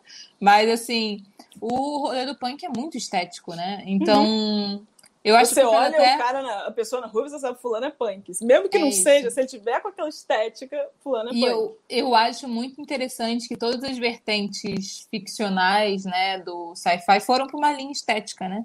Uhum. Tanto o vapor, o sci- é, o cyber, Sim, todos cyber, eles têm. todos você eles têm- olha e você fala, isso aqui é. Isso é tal. é, é muito Com interessante. True story. Tá. Então, Tumblr faz sentido. E em 2017 tivemos o auge, eu acho muito legal, o auge. É, Sunvolt. Foi muito sério. Eu acreditei. tava ali, tava aí na referência, fui lá e copiei, colei. Sunvolt, Stars of, of Solar Punk e Echo and Echo Speculation. Uma coleção de curtas histórias do Solar Punk por vários autores premiados e Echo Punk. Speculative Tales of Radical Futures, uma antologia australiana, nossa, australiana, mas muita cara, né? Essa galera, essa galera down, down under, é muito essa vibe, né? Eu, gostei amo- muito desse negócio de eco speculation. Cara, um, É uma eco speculation. Um parênteses muito bom sobre os Down Under é porque eu amo, eu sigo um monte de canal de Tiny House, né? Eu adoro Tiny House. É muito bom. Eu gosto de ver as pessoas montando, eu gosto de entrar nas Tiny House dos outros, vendo o canal. E aí, esse povo Down Under, todo mundo tem Tiny House, é Tiny House, é aquela Tiny House super eco, né? Que tem os negócios Então, que é tá, super foi eu faria autossustentável. essa parada. É, É né? melhor Faz sentido. fazer isso. Pois Faz é. todo sentido, cara. E por que não temos mais disso na mídia, dona Isa? É, A gente tá acostumado, né? É, A gente tá acostumado. É que nem minha mãe isso. falando, por A que, gente né, tá acostumado. chegar na casa Na verdade é isso aí. É, A gente tá tão acostumado é, a ver o apocalipse. E pior, a gente tá tão acostumado com esse estilo de vida que a gente tem que a gente não sabe como sair disso, né? A gente, de vez em quando, tem esses- essas conversas, são muito normais. Nossa, o que eu vou fazer sem meu celular, né? Lembra? E quando o Orkut acabar, meu Deus, e agora quando o Instagram acabar, o que que vai ser da gente? Nada, vai dar tudo certo. Eu lembro, eu lembro muito da campanha do Boulos em São Paulo e, e a galera, tipo, o jornalista entrevistando ele, tipo, muito como se ele fosse, ai, que fofinho, tipo, sonhador, sabe assim? Do tipo, ah, Putz, putz, isso, a gente tadinho, tá você não sabe o que você tá falando. No mundo real não- não dá pra fazer isso. a gente não consegue visualizar, né? Pra gente, é, pra gente começar, pra gente fazer alguma coisa melhorar, só via apocalipse, porque o apocalipse que a gente conhece é aquele que Acaba varre tudo. tudo. Dizima geral. Mad Max. Mentalidade de Bolsonaro sobre a pandemia, né? Seleção natural, seleção natural. Eu sou uma trava, sobra cinco, ele não vai ser um deles. Nossa. enfim, enfim, vamos seguir aqui. seguir com, com educação. Mas a gente não consegue sair. De- é, a gente não consegue sair. Para sair tem que acabar tudo. E o que, que é o acabar tudo? Ele se representa visualmente por quê? Com o apocalipse. O, o apocalipse é o negócio. Porque não tem outro jeito. E aí, é, emendando nessa, né? É, por que do punk? Se isso é tão bacana, né? Isso é tão eco, isso é tão cool, isso é tão legal, né? Então, ai, que legal, e os passarinhos vão dar certo, eu vou viver numa concha com vários verdes e vai ser incrível e tecnológico ao mesmo tempo. É punk para você chegar nessa parada, você tem que mudar completamente o jeito que se vive hoje. Mudar completamente não é simplesmente varrer tudo para debaixo, porque é um pouco disso. Existe um pouco disso é, em algumas distopias, né? Eu sempre falo do Mad Max, tem uma coisa assim, tipo, varre, varre essa parada, aí fica um pessoal que sobra, a gente faz um negócio aqui mais ou menos e, e vamos ver no que dá. Né? Existe uma necessidade para a gente viver melhor, é, que é de mudar como se vive agora, mas existe um comodismo, né? Existe uma... você precisa de fato de revolução, né? É isso, é uma questão de revolução. Quando eu falo de revolução, não é para matar as criancinhas Romanoff, não, tá? Vocês sabem do que eu tô falando. Mas, calma, é isso. E, e é exatamente uma dessas questões. Todas as vezes que a gente viu alguém tentar fazer revolução, dava um negócio tipo esse. Então, melhor não. Dava Melhor um não caô, fazer. né? Tipo, Revolução. Bem sabe. Revolução não é coisa boa, não. Vamos fazer. Não dá para fazer. Apocalipse, né? Melhor. É. Apocalipse dá certo. Apocalipse rola. Então é uma questão de, de, de zona de conforto em todos os sentidos. Não só da gente fazer, como eu também, e aí, ponto meu, que agora também acredito, como ponto de assistir. A gente está acostumado, a gente tem um cenário de fim de mundo que a gente curte assistir, a gente quer ver negros se gladiando para sobreviver. É o tal do conflito que eu falei que meio que. Não é que falta, você Pô, tem. tá cheio mas... de conflito lá em Star Trek, gente. A vida tá ok, sabe? Tá cheio de conflito. Nego tem problema, um tem namorado demais, o outro sofre preconceito no Mas, planeta mas o lance dele. não é nem só isso, assim, não Calma é, não é interessante, né, para a indústria você fazer nada é. que saia ali dos interesses. Ô, Assim, existem muitos interesses, né? Quando você propõe um Claro. futuro como esse, Um filme não é só um filme. Um filme Estão não é um Quer filme. dizer, não é só um negócio que se senta e tem Especialmente um filme momentâneo. blockbuster, que são os que de Isso. fato fazem a tal da, É da, influência. Isso, rolê. não é só um filme. Não tô fazendo a louca aqui, não. Compreenda. Quando você entra para assistir um, um filme, é, não é só, ah, vamos fazer esse filme que a pessoa vai se entreter, vai ser legal. Não. Ele é um processo. Ele envolve dinheiros, ele envolve negócios, que vai desde Interesses. do comprar a balinha até te manter gostando de um certo gênero para vender mais bonequinhos, para que você tenha colecionáveis para os seus filhos também precisarem ter os bonequinhos, entre outras coisas. Esse é só o raso, é só conversa É, e, fácil. e- e investidores privados que têm interesse em manter muitas coisas como elas estão, não é mesmo? Tipo, pra que que vão, É que que vão propor uma coisa assim? Vamos melhor para quê, gente? Pra quê? Não, não tem porquê. Para quê? Tô entendendo. Bem, então, é, tem mais alguma coisa da, do solar? Não, acho que Porque é isso. Acho que é o isso, importante né? é entender que quem está propondo o Solarpunk atualmente, que é, bom, vamos lá, é muito mais literário, muito mais é, é, rápido, e né? pequeno, né? fotos e Antologia pequeno. de conto. São coisas ainda pequenas. Quem está propondo isso não está propondo só, claro, uma proposta estética para a gente fazer cosplay. Quem está propondo isso está propondo uma. está fazendo uma proposta cultural, que é aquilo que a gente falou um pouquinho antes com o Star Trek. Quem sabe, né? Mostrando mais dessas imagens de formas de superar, não de varrer, de esquecer, né? no- nossos erros, nossos problemas. Essas formas de superar, quem sabe mais à frente a gente não encontra pessoas inspiradas para para conseguir outras coisas, né? mais motivadas. Quem sabe isso não, não plante é, uma semente de, de, maior, de mais disposição para melhorar. Eu sei que está todo mundo em casa tentando fazer sua coleta seletiva, eu sei que você está fazendo sua parte, está ruim assim mesmo. Mas quanto mais a gente vê de, de uma imagem positiva, o que vier, mais chances tem de outras pessoas se, se engajarem para isso. É isso que o Solarpunk promete. Claro que tem imagens fofinhas, mas é, É ideia- bonito, é bonito. Assim, É. eu perdi uma boa, uma boa meia hora da minha vida olhando imagens. É, você fica assim, caramba, né? Aí quando você para para olhar, inclusive, você olha, inclusive em termos de Brasil, a gente já tem umas coisas assim, já tem uns lugares, né? Pegaram um viaduto lá em São Paulo, puseram uns verdes, assim. É, eu falei, nossa, na última vez eu falei, gente, o que, que é isso? Falaram, é, sei lá quem botou. Sei lá quem, acho que era Porto Prefeito, né? Mas enfim. É, eu falei, não, bacana. A gente, sei lá, já viram Iotinha? Super, super época futurista, interessante. Tá, A tem gente- 3%. Tá até Uh! 3%. a concha. Tô nervosa com a Mas- concha até hoje. Mas são. Iotinho não é Maralto? É, é. Mas eu fico nervosa com a concha. Ah, eu lido tá, muito entendi. bem com o Maralto. Entendi, entendi, entendi. Tá bom, eu segue, tô preparada segue. pro Maralto, eu não tô preparada pra concha. A bagunça do caralho. Mas enfim, amiga, cadê essa merda no cinema? Cadê Ah. essa porra desse mundo dando certo Não, tem, cinema? vai, tem, tem. Tem que você botou. Tem. Família do Futuro Botei mesmo. em 2007. Temos Tomorrowland em 2015. É, nossa, e que filme ruim, né? Tipo assim, quando faz o Horrível. negócio é ruim. Tipo assim, Tomorrowland é ruim. Roteiro de bosta. Eu queria só É. Hum. falar um negócio. Família do Futuro é uma animação e eu acho que isso é uma coisa interessante pra gente parar pra ver, que talvez as animações, como às vezes Se a literatura faz, já estão... né? É, é uma animação em que ela se passa no futuro. A história nem é sobre necessariamente isso, a história do menininho órfão. Tem lá no Disney Plus, é é uma animação da Disney. Mas é uma animação bem otimista, no futuro vai dar certo. Tem um olhar super infantil, as pessoas quando vão de um ponto a outro vão em bolhas de sabão.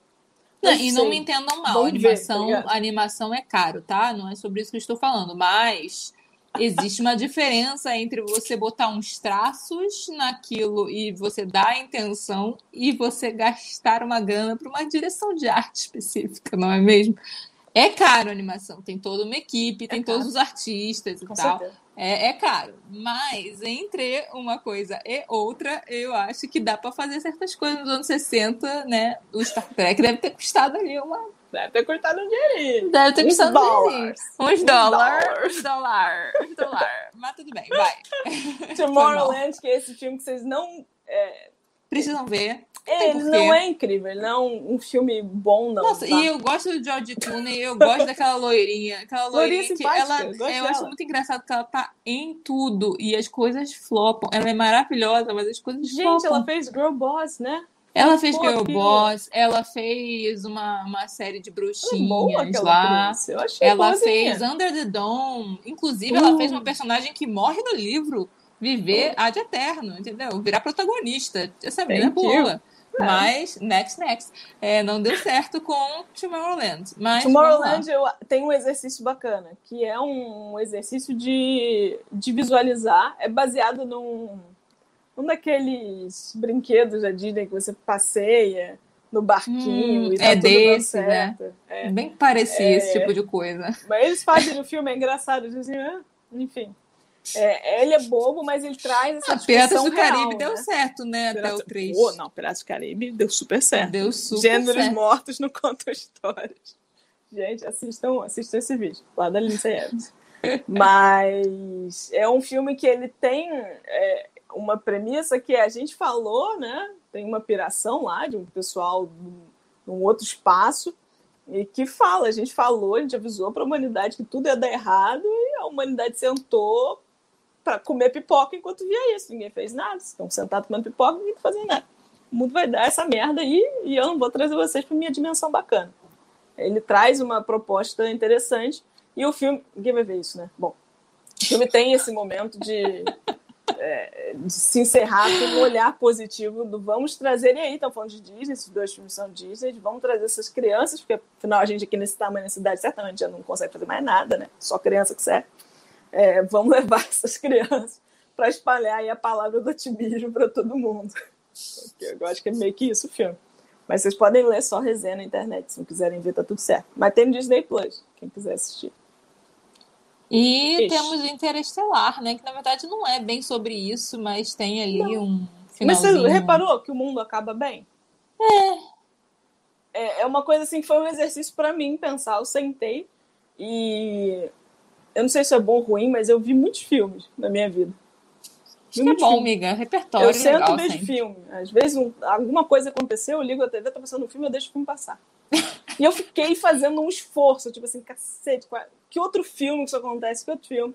Inclusive, se tiverem dicas, por favor, escrevam aí, digam, me digam, que eu fiquei nervosa, botando várias pesquisas no Google, tipo, quais, quais filmes, o final do futuro. O Google nem entendeu o que eu tava perguntando. Tem uma dificuldade para entender o futuro, tudo acaba certo, ele me manda para comédia romântica. Então, enfim. Mas o Interestelar é um filme, independente do que a gente acha dele, ele tem um problema, a humanidade está com um problema de um problema ecológico grave, um problema, uma questão ambiental, e eles saem caçando uma forma daquilo se ajeitar. Se ajeita, né? Se ajeita. A humanidade consegue se organizar, claro, isso com gloriosos americanos, é, consegue se se coçar e sentir uma vontade de fazer. Claro que está numa situação bem calamitosa, né? Já é uma coisa assim que as pessoas já estão morrendo adoidadas, as plantações de trigo já não estão mais rendendo, sei lá se era trigo ou milho. Mas no final, é, aquela mesma tecnologia que deu um problema em algum momento foi reutilizada e vive-se de uma forma melhor. É um pouco rasa essa parte do filme. É mesmo uma coisa de, olha, solucionou. Agora vamos voltar o, o Matthew McConaughey para o par romântico dele. Mas pronto, tá aí. Se querem filme que deu certo, esse aí deu. Foi um esforço, eu tive que fazer esforço.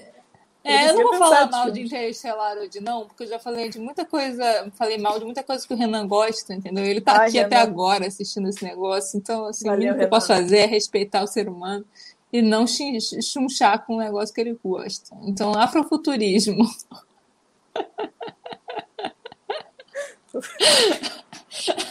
É política, amiga, política.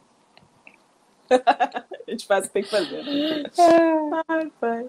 Tudo bem, acho que desse.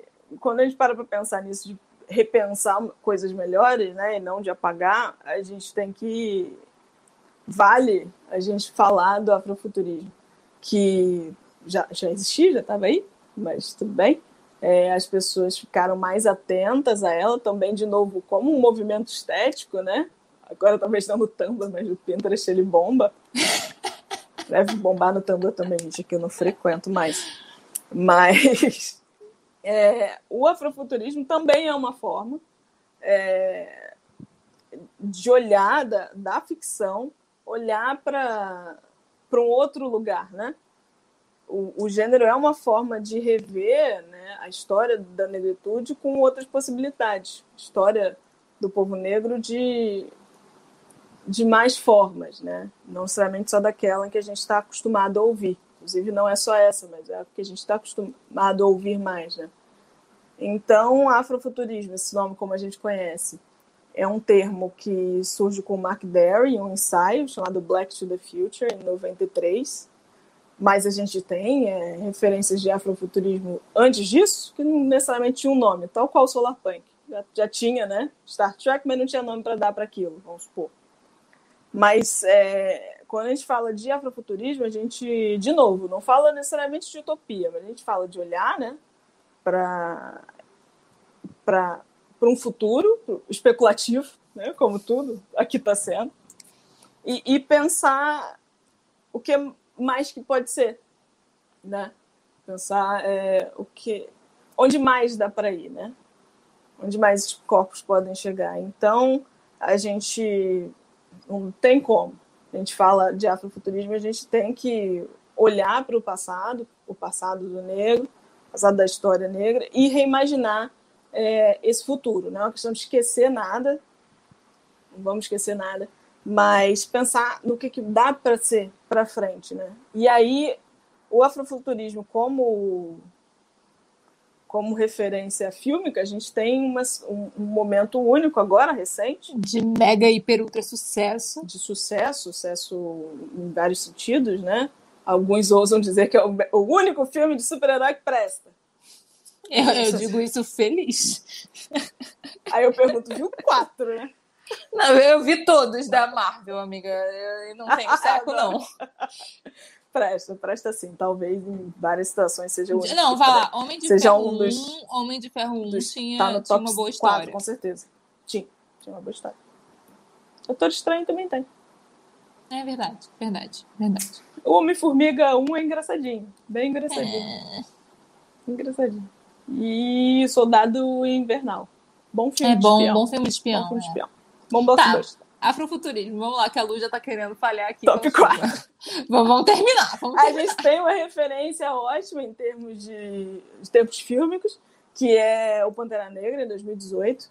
E aí, quando a gente está falando de afrofuturismo, é claro que a gente está falando de Wakanda, de uma tecnologia utilizada em benefício do comum, comum esse, Wakanda, ok? É, Ué, ué, quem foi na Lua? e a direção de arte e o figurino da Tia Ruth é, fizeram um esforço único. E aí, é, é, disso que a gente fala, quando falou em Solarpunk, e agora fala de afrofuturismo, de trazer, de parar para pensar é, como é que seriam, então, é, essas comunidades negras na África como é que elas viveriam, que, quais roupas que elas usariam, que, que tipo de coisa elas, elas veriam, né? E o Akanda mesmo, ela aparece rapidinho no filme. Mas é uma cena de um impacto tão grande, porque tem tanto de África ali, a gente reconhece ela, mas ela é outra, né? E eu, é, é uma coisa de pensar, eu nunca é... vi África assim. É, é a coisa do, do, do, próspero, né? Você ter uma. Você tá ligando aquilo a conceitos de tecnologia, de super, é, de, uma, de, uma, de uma de um lugar super desenvolvido, né? A gente está muito acostumado a associar a África com, com coisas negativas. É só isso que a gente associa uhum. enquanto mundo globalizado. E antes até, né? É aquilo assim, me interessa o seu diamante, o seu ouro, etc. Mas claro. os seres humanos, vamos. E, e é isso. Seres E é um, é um esforço imenso de trazer. E aí, de novo, né? não é uma questão de apagar nada, de trazer estampas, de trazer referências, de se lembrar de povos, é, de trazer detalhes para a vida dessas pessoas que agora vivem numa cidade tecnológica, globalizada, né? Tem pessoas, você consegue perceber que aquelas pessoas é, têm algumas têm origens diferentes, né? Você repara nos detalhes. É, a tecnologia faz parte do, de Wakanda, você entra ali numa nave, sei lá o que, que é aquilo, aquele trocinho que você chega, não sei, tem uma é porra pra, montanha é pra, que é pra chegar em casa voando. É para chegar em casa voando. Porra da montanha que abre, dá numa cachoeira, e tem uma luta tribal, rapaz. Mano. Se é isso, é isso. Se é isso, é eu aceito. Isso. Me chama que eu frequento essa cachoeira e que eu vou gostar. E é isso, Wakanda é considerado país dentro lá do universo Marvel mais tecnologicamente desenvolvido do mundo. Aquele mundo ali, vocês entenderam. Mas é um exercício de visualização, de novo, um outro. Ficção que a gente está falando. Vamos imaginar as coisas, colocar ali, vamos ver o que, que isso dá. E dá um monte de coisa, que a gente sabe o, a força que o Pantera Negra teve e vai seguir tendo por um bom tempo aí na nossa história. Antes de Pantera Negra, porque a gente sempre tem antes, né? Como sempre a gente fala aqui, a Apple não inventou a tecnologia. É. Já existia antes. Já tinha cinema na França antes de saber. Vamos seguir? É, antes de Pantera Negra, a gente vai lá em 1975 falar de Space is the Place, um filme do Sun Ra. Se você não conhece o Sun Ra, sim mesmo, Sun e Ra, R-A, o Sun Ra já fazia afrofuturismo. E é como afrofuturismo, tal qual o Solar Punk é uma coisa ampla, né? É música, é, é arte, agora é filme, né? Pode ser literatura. Sam Ra já usava elementos super eletrônicos, já era um filósofo do futuro em 75. Sam Ra, um homem negro, e fez esse filme, Spaces the Place, que você encontra aí no YouTube, digita aí, fast, fun, aleatório, mas é bacana e é um, um filme em que ele. Né, a proposta é ele buscar uma entidade, ele vai buscar os negros para levar para outros planetas, para que eles pudessem viver né, a vida deles finalmente, já que aqui Porque tá, só, só tá em planeta. Tá forte, mas, mas vamos lá. Tem essa, essa pegada ficção futurista real. Outra referência super atual que a gente tem é, em Lovecraft Country. Vamos falar especificamente do episódio 7, episódio é, da Hipólita, que a gente achou que só ia ficar lá é, com cara de dona de casa americana, mas não. E é um, um, um episódiozinho de, de jornada mesmo, né? de autodescoberta dela, como, como mulher, como mãe. A série passa nos anos 50, né? ela tem todo um processo ali de se entender é um, um, episódio que fala de apagamento feminino, apagamento de mulher negra, da cultura dela, né? Eu acho muito engraçado que eu acho que em outro episódio que o, o, o policial fala para a filha dela, Hipólita, esses pretos botam uns nomes ridículos nesses filhos, agora tu fala, cara, é grego, seu idiota. É grego, Hipólita, não sabe nada. E ela é uma personagem super interessante. E a gente tem um, é, é, um episódio. Como é que eu não vou dar esse spoiler? Eu não tô querendo dar. Mas vamos amiga, lá, em algum amiga, momento. Não tava querendo, né? Vamos. Lembra do podcast em que você está? Às vezes eu quero poupar as pessoas. Mas vá lá. Veja Lovecraft Country. Mas em algum Sim, momento, veja. nessa jornada dela, ela encontra com um ser. É, não do futuro, mas um ser alienígena. É difícil, é uma imagem, inclusive, muito bonita para mim, que sou visualmente interessada no que for. É uma, é uma cena bonita, uma coisa meio, meio nebulosa, digo, sabe, espacial, assim. Vá lá. E ela encontra Beyoncé. Aliás, é Beyoncé, que é o ser além. O ser além é uma coisa meio. Vocês sabem da Beyoncé, né? É aí você sabe como é que escreve sabe, o nome sabe. dela, né? Sabe, Beyoncé? E aí o nome dela deu para fazer uma, uma jogada boa, meio com o Beyond, né? e, e o C do, do francês, e que ela é um ser além, inclusive com um figurino glorioso, esse ser alienígena, é, figurino esse foi inspirado na Elza Soares, é fato. Elzinha. Podem, podem pesquisar. E, enfim, é isso, nossas referências de coisas que do que, que o audiovisual conseguiu trazer até agora de reimaginar que deu certo, ou pensar que deu certo. Se vocês souberem outros, por favor, me contem, porque na verdade foi uma jornada frustrante. Não estou falando de comédia romântica, porque o Google achou que era disso que eu estava falando. Ele não me conhece. Quem não achou que eles estavam disso? O Google, sempre que eu colocava ah. futuro, aí eu tinha que especificar futuro tecnológico, não distopia, ah. jogava na distopia. Porra, você não sabe o que eu tô falando? Amiga, mas você sabe que teremos, né, temporada de comédia romântica. Eu você sei, sabe que você não vai escapar disso. Eu, eu vou, tentar que ela não seja. Ela, não, ela não vai ser sofrível. Eu vou arrumar ela bem mas bonitinha. Mas eu acho que eu gosto de várias comédias românticas, amiga. Eu não sei exatamente quais são, mas eu acho que eu gosto. Aquelas que depois o detective vira pra você não, e fala, então, vi. isso aí era tóxico pra caralho. Porra. Não, mas, por exemplo, é... Bonequinho de luxo é comédia romântica, não é? É, massa, é fofo, inclusive. é fofinho pra caramba, eu gosto. É muito cute. Os, os guarda-chuva do amor é fofinho. É isso.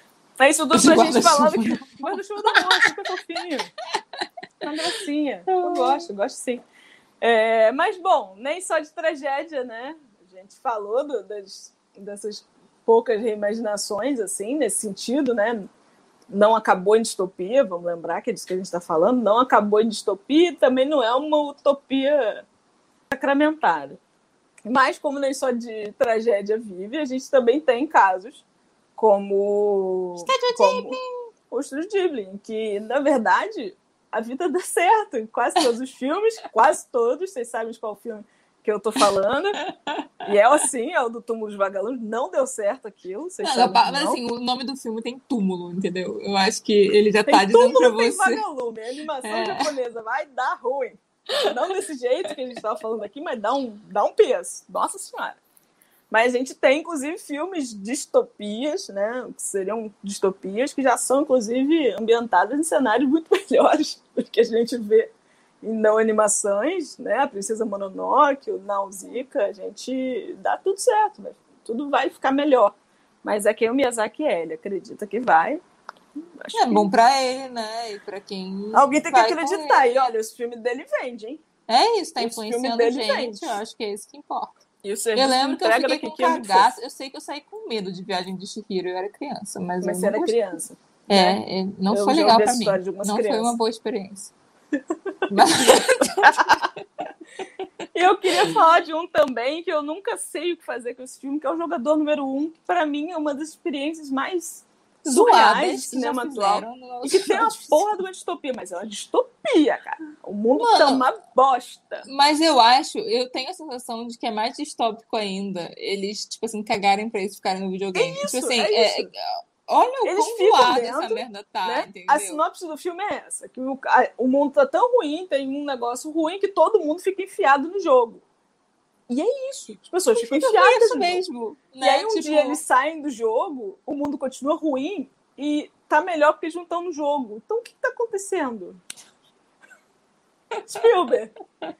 É um filme para Spielberg fazer Spielbergice. Ai, eu não tô ai. falando de A Lista de Schindler, não. Vocês sabem do que eu tô falando.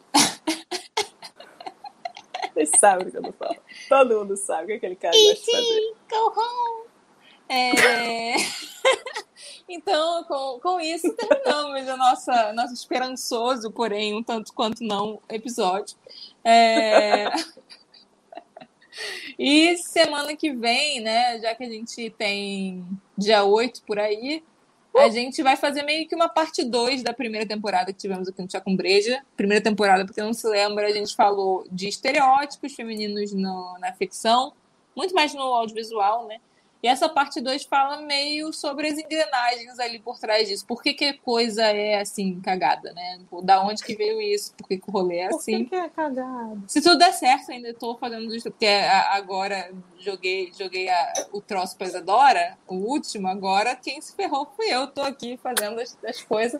Vai dar tudo certo, gente. Vamos ter uma temporada. Se tudo der certo, vamos ter. Não, vai é... ter. E é isso. Esperamos vocês no próximo sábado. E para quem gostar de Jane Austen, de, de romance histórico, temos durante a semana toda leituras de Emma aqui no nosso canal do YouTube. Para quem estiver só no podcast, vai lá, Estúdio Nix, S mudo. Estúdio bem coisa de gringo, porque, né, vai que é, vai que dá certo, né? Vai que os gringos me notam. É isso aí, e dinheiros precisamos. E é isso, gente. Beijo. É isso, amiga? Você não tem ah, nada não, a falar, saideira, não? saideira, saideira, saideira. Ah, Isadora, por que você me deixa aí pra esses lugares, Isadora? Eu queria saber até onde você ia chegar. Ah, Eu achei que tá. falar. Ridícula, ridícula.